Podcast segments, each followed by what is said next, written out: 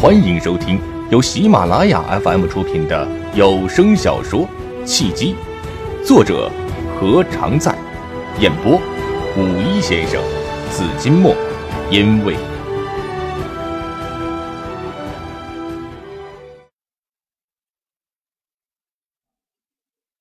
第三十七章，聊天是一门技术。不想到，刚一转身，就看见了连城迎面扑来。他哎呀一声，想要躲开，已经来不及了。眼睛一闭，就结结实实的和连城撞了一个满怀。只撞一个满怀还好，由于他奔跑过急，收拾不住，身子前倾之力太猛，就如饿虎扑食一样，一下就把连城给扑倒在地。连城也没有想到苏仙慧突然就来了一个急转身，他还想从背后偷袭一下苏仙慧。在苏仙慧回身的一刹那，他脑海中闪过了一个荒唐的念头：完了，苏仙慧要投怀送抱了。结果还真的被连城不幸言中了。苏仙慧不但投怀送抱，还来势凶猛，一下就把他扑倒在地。可怜他灿烂的青春年华，在最美好的时刻，居然被一个女孩给逆推了。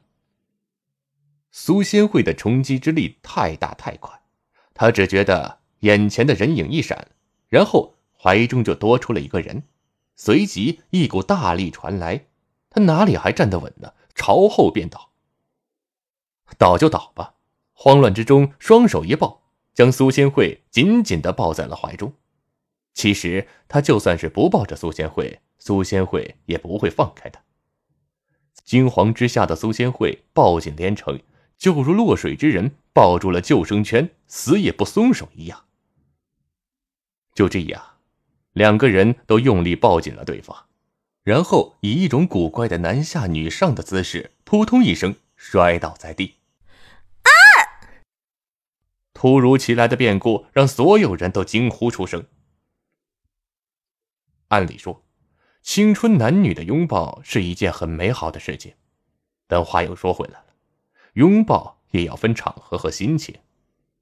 就如现在的连城，虽然苏仙慧温香软玉抱满怀，但他的心情可是一点也不美丽，不但不美丽，而且还很来气。不气不行啊！他被苏仙慧扑倒在地，仰面朝天的在地上，虽然丢人，但好在他脸皮厚，也没什么。主要是苏仙慧扑过来的速度太快了。苏仙慧的体重虽然不重，顶多也就九十多斤的样子，但在重力加速度的作用下，连城还是感觉到压在他身上的苏仙慧重达数百斤。任谁被数百斤的东西压在身上，也不会心情美丽，因为重的要命，难受的要死，哪怕是被一个美女压在身下也不行啊。更让连城郁闷的是。他倒在的地面上崎岖不平，硌得他后背生疼。而还让他羞愧的是，苏仙慧压在他身上也就算了，双手紧紧的抱住他的脖子，他也忍了。问题是苏仙慧还在他的身上动来动去，并且惊叫不断，惹得周围人群要么投来好奇的目光，要么近前围观。完了，形象全毁了。连城闭上了眼睛，心中好不懊恼，交友不慎呐！谁知道苏仙慧一个堂堂的美女 CEO，居然扑倒了他不说，还赖在他身上不起来。不管他怎么退，就是没有反应。干什么呢？这是耍猴呢，还是表演杂技呀？一个鹤发童颜的老大爷看不下去了，语气嘲讽的说道：“没看出来呀？”这分明是年轻人在调情。哎呀，现在的年轻人越来越不像话了，回家里爱怎么玩怎么玩，非要来山顶上现眼，是不是觉得在家里不够刺激呀？哎呦，要是我孙女儿跟他一样，我非得拿鞋底子抽他大嘴巴不可！一个满头白发的老大妈嗤之以鼻：“呃，都散了吧，都散了吧。”不小心摔倒了，没什么好看的啊。杜金燕见围观的人群越来越多，忙上前维护秩序，赶走了不明真相的群众。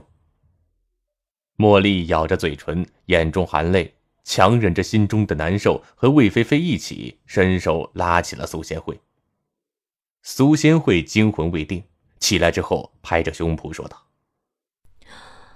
啊，吓死我了！连城，你要作死自己去死，干嘛拉我垫背啊？”连城哭笑不得，他接过齐全伸过来的手，从地上一跃而起，拍了拍身上的土，说道：“拜托呀，苏贤惠，明明是你害我，好不好？我拉你垫背，你还有没有良心呢？刚才你差点压死我呀！”我压你？苏仙慧还想据理力争，忽然想起了刚才的情景，他脸上蓦然的红了，转过身去，不敢再看连城一眼。连城，你离我远一点，我不想看到你。苏仙慧娇羞无限，被阳光一照，明媚如玉，妩媚如花。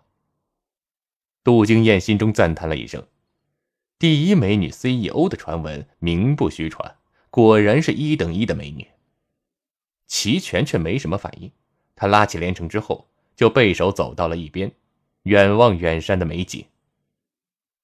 魏菲菲注意到了茉莉心神不定，知道她心里肯定是不好受的，就上前抱住了她的肩膀，轻声的安慰她：“哎，别放在心上，这样的事情多了，未必呢就是真的有什么事情。刚才啊，不过是一场误会。”刚才茉莉还强忍着眼泪，魏菲菲一劝，反倒是泪水滚滚的滑落了。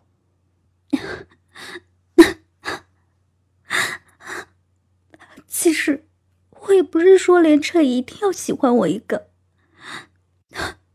我只是不明白，苏姐明明知道我那么喜欢连彻，她为什么还要和我抢？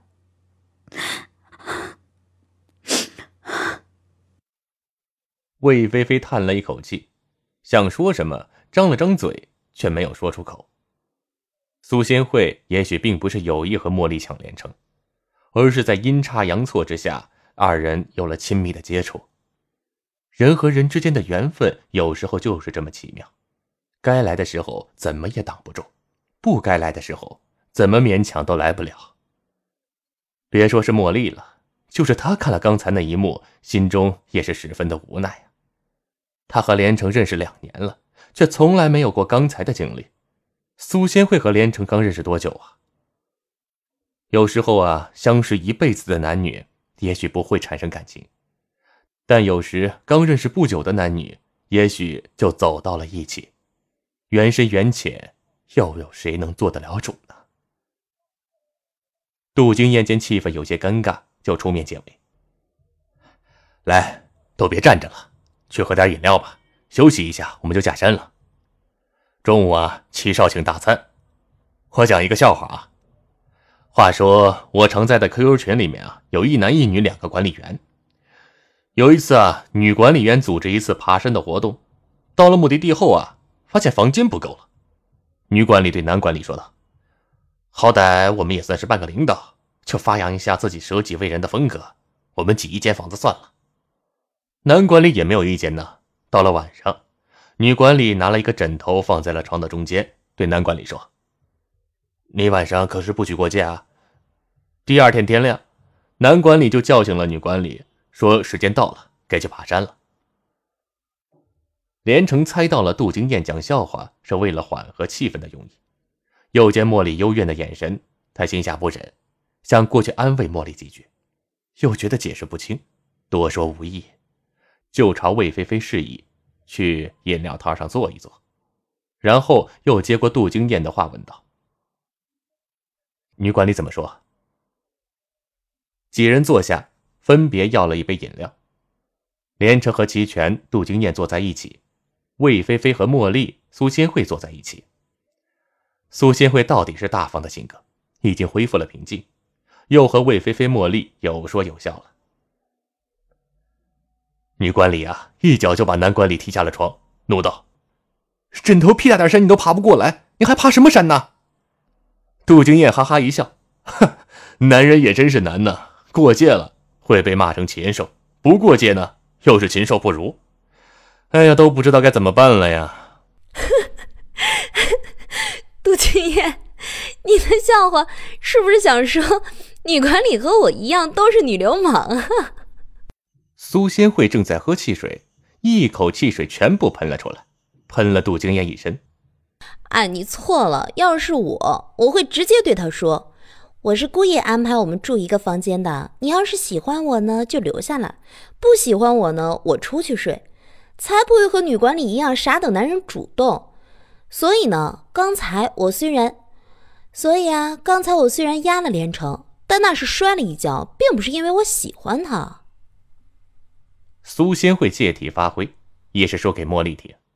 茉莉的脸色果然舒展了几分，露出了几分笑意。下山了。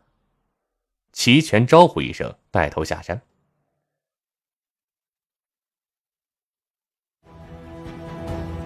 您正在收听的是由喜马拉雅 FM 出品的有声小说《契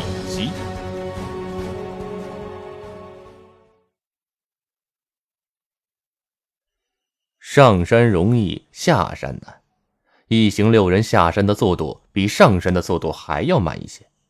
不过慢归慢，却轻松了许多。下到半山腰的时候，苏仙会提议再休息一下，齐全不同意，说是一鼓作气下山才有意思。苏仙会拿出连城刚才摔了一下，需要中场休息为由头，齐全犹豫一下，没再坚持。休息的地方正好有一个茶馆，杜金燕就要了一壶普洱，请几人喝茶。六人围坐在一张桌子上。都累了，一时无语。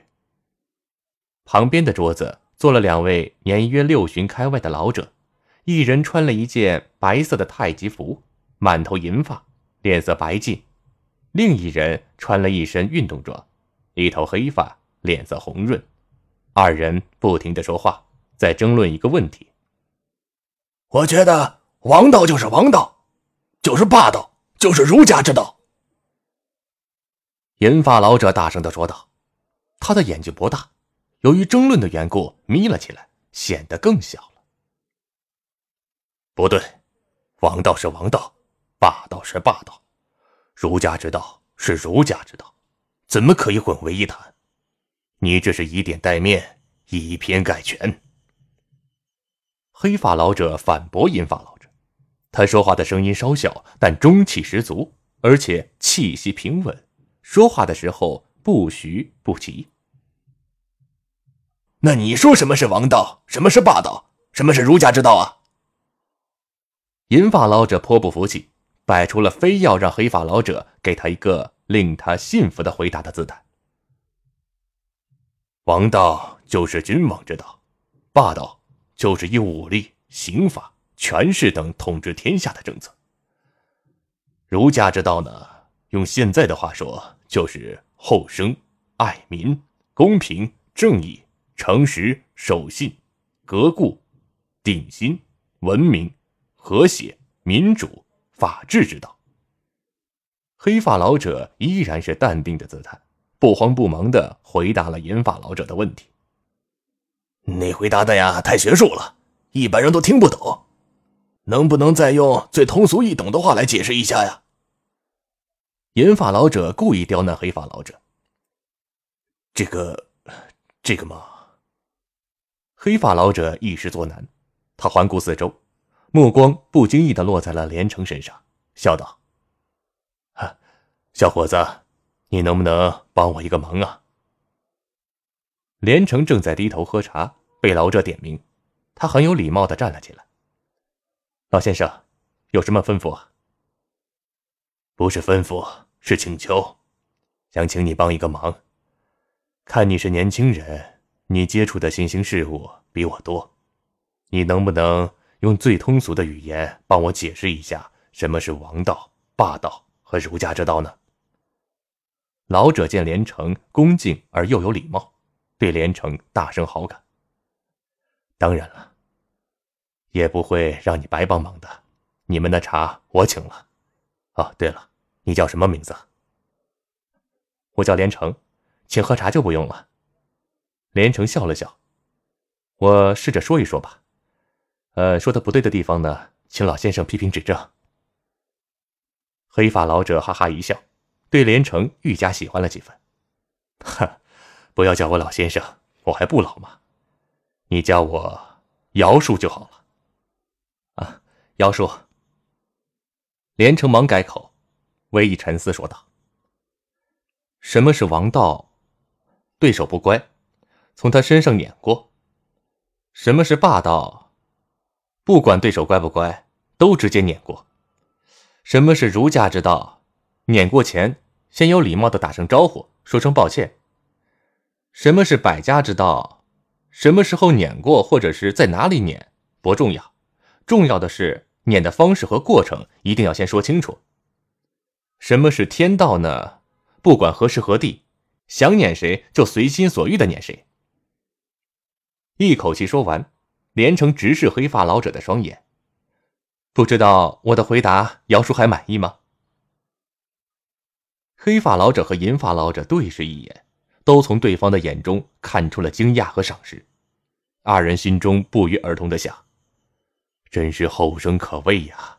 连城的回答虽然有些好笑，但是好笑和轻松之中，却有着让人惊叹的智慧，很贴切，很恰如其分呢。满意，非常满意。简直是妙不可言呐！姚叔拍桌叫好，举起手中的茶杯向连城示意：“来，连城小友啊，我敬你一杯。”不敢不敢。连城忙回敬了姚叔：“还是我敬姚叔吧。”话一说完，他一口喝尽了杯中的茶，以示先干为敬。你这小伙子很不错嘛，在哪里工作呀？银发老者也对连城大感兴趣，示意连城坐下说话。连城却没有坐，站着回答：“我在安度公司工作。”安度公司，姚叔眼中闪过一丝亚色，随即恢复了正常，呵呵一笑：“不错不错，好好干，凭你的眼色和才干呢，肯定可以出人头地的。”银发老者上下打量了连城几眼。小莲呐，我姓陈，你叫我陈叔就好了。以后有时间呢，可以找我和老姚一起坐坐，聊聊天，喝喝茶，多听听你们年轻人对世界的看法呀，也可以让我们保持年轻的心态呀。好啊，没问题啊，只要姚叔和陈叔不嫌我浮躁就行了。连城满口答应。齐全暗暗一笑。连城还真是一个人物啊，不管是老少都能聊得来。换了他，他才没这份耐心和两个老年人说个没完呢。苏新慧和魏菲菲、茉莉也是对连城和谁都有共同语言的本事佩服不已。几人小声的议论着连城，猜测连城是不是和中老年妇女也能聊得开心。说到好笑处，几人一起哈哈大笑了起来。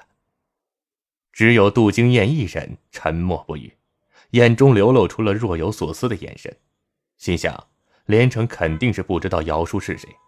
如果让他知道了，也不知道他是震惊还是感叹。连城又和姚叔、陈叔聊了一会儿，就和齐全几人下山了。刚才你关于王道、霸道和天道的说法很有意思。齐全照例走在最前面，他回头对连城说道：“你是不是和谁都能聊到一块去啊？不管男女老幼。”连城谦虚的嘿嘿一笑：“哼，那可不一定啊。比如啊，我和跳广场舞的大妈就实在聊不到一块儿。”啊！茉莉哭笑不得：“ 你还真是和广场舞大妈聊过啊？”“当然聊过了。有一次去办事啊，人没在。”等人的时候啊，闲着也是闲着，正好旁边有一群跳广场舞的大妈，我就和他们聊了几句。一开始还好，聊一些怎样才能让身心健康的话题。可是聊着聊着就变味儿了，他们开始问我有没有女朋友，然后就争相的为我介绍女朋友。连城哈哈大笑，哼，最后啊，我实在招架不住了，我只能落荒而逃了。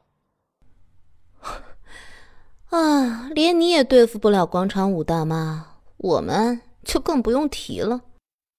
苏仙慧摇头叹息，还好做了一个英明决定，让老妈出去旅游，不让她有时间去跳广场舞，否则一年下来，非得给我安排一百场相亲不可。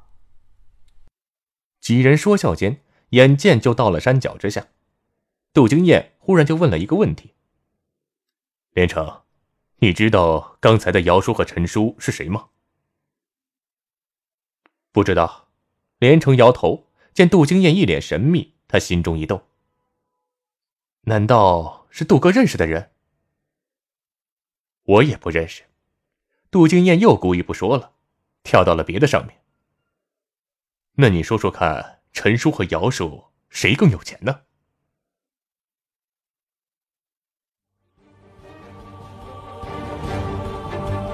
各位听众朋友，本集已播讲完毕。感谢您的收听，如果有喜欢我声音的朋友，请您点赞、留言，您的支持就是我最大的动力。